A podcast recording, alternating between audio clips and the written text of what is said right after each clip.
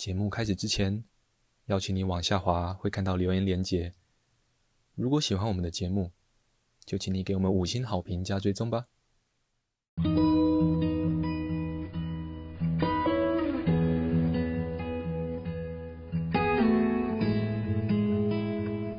我们是华人正念检查中心，欢迎收听正念好给力。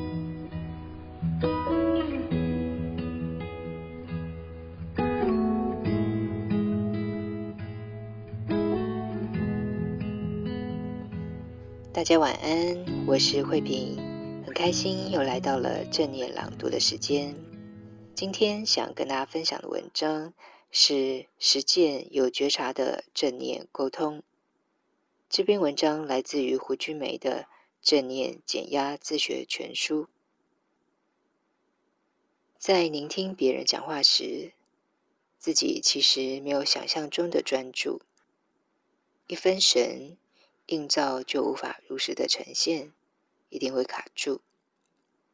在聆听的过程中，很多时候我们会想要分享自己类似的经验，给忠告或建议，想着何时可以插入提问，想着解决方案等。这些时刻，心其实已经飘移他处，没有真的在听对方讲话。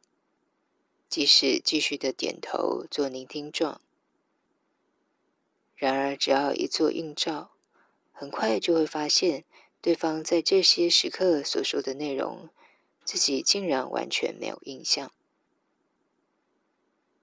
聆听真的没有想象的容易，在映照的历程中，我们是否认真听对方说话，马上原形毕露。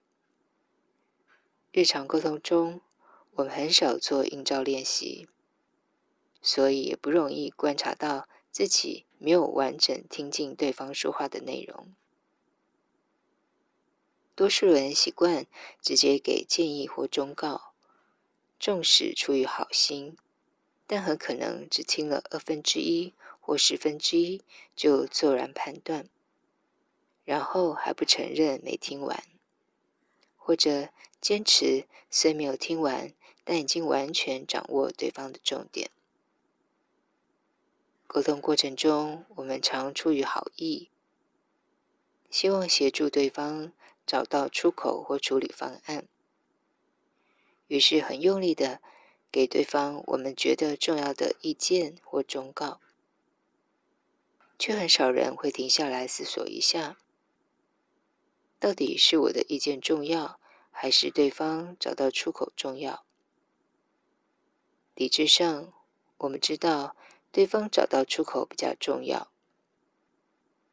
行为上，我们却经常落入这样的圈套，认为我的忠告等于对方最佳的出口。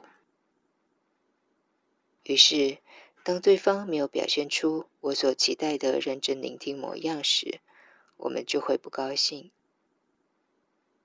正念沟通的练习，一次又一次的提醒我，有时候真正能够帮助对方的，不是我的忠告或想出什么解决方案，而是全神贯注的聆听。在这一刻，我眼睛只有你，我跟你全然同在。我听到你在说什么，而你也知道我听到了。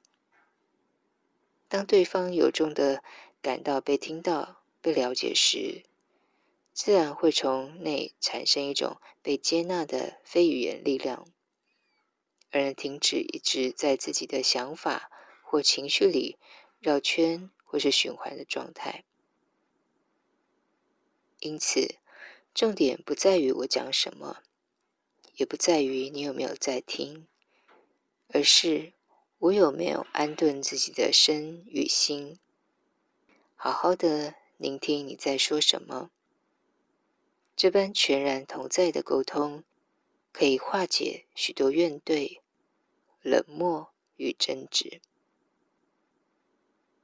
沟通的第一个要件是聆听。练习聆听最好的方法就是映照。是否真的听进去，一做映照，马上就知道了。今年累月练习映照后，能大幅改善与提升沟通品质。尤其是家有青少年的家长，父母是否真的听进去了？是否在乎自己的意见比孩子的需要重要？孩子几乎都会毫无修饰的反馈。在日常生活中，我们完全不做映照，就直接给对方我们认为重要的建议或忠告，甚至连对方的话都没有听完。这其实经常都是无效的沟通，或者有沟没有通。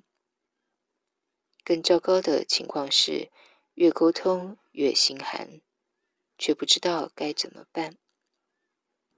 最后只落得放弃或漠视。从今天开始，不急着争是非对错，不急着告诫这个或提醒那个，先提升自己的聆听品质与能力吧。今天的分享就到这里，祝福大家有个美好的夜晚。晚安喽！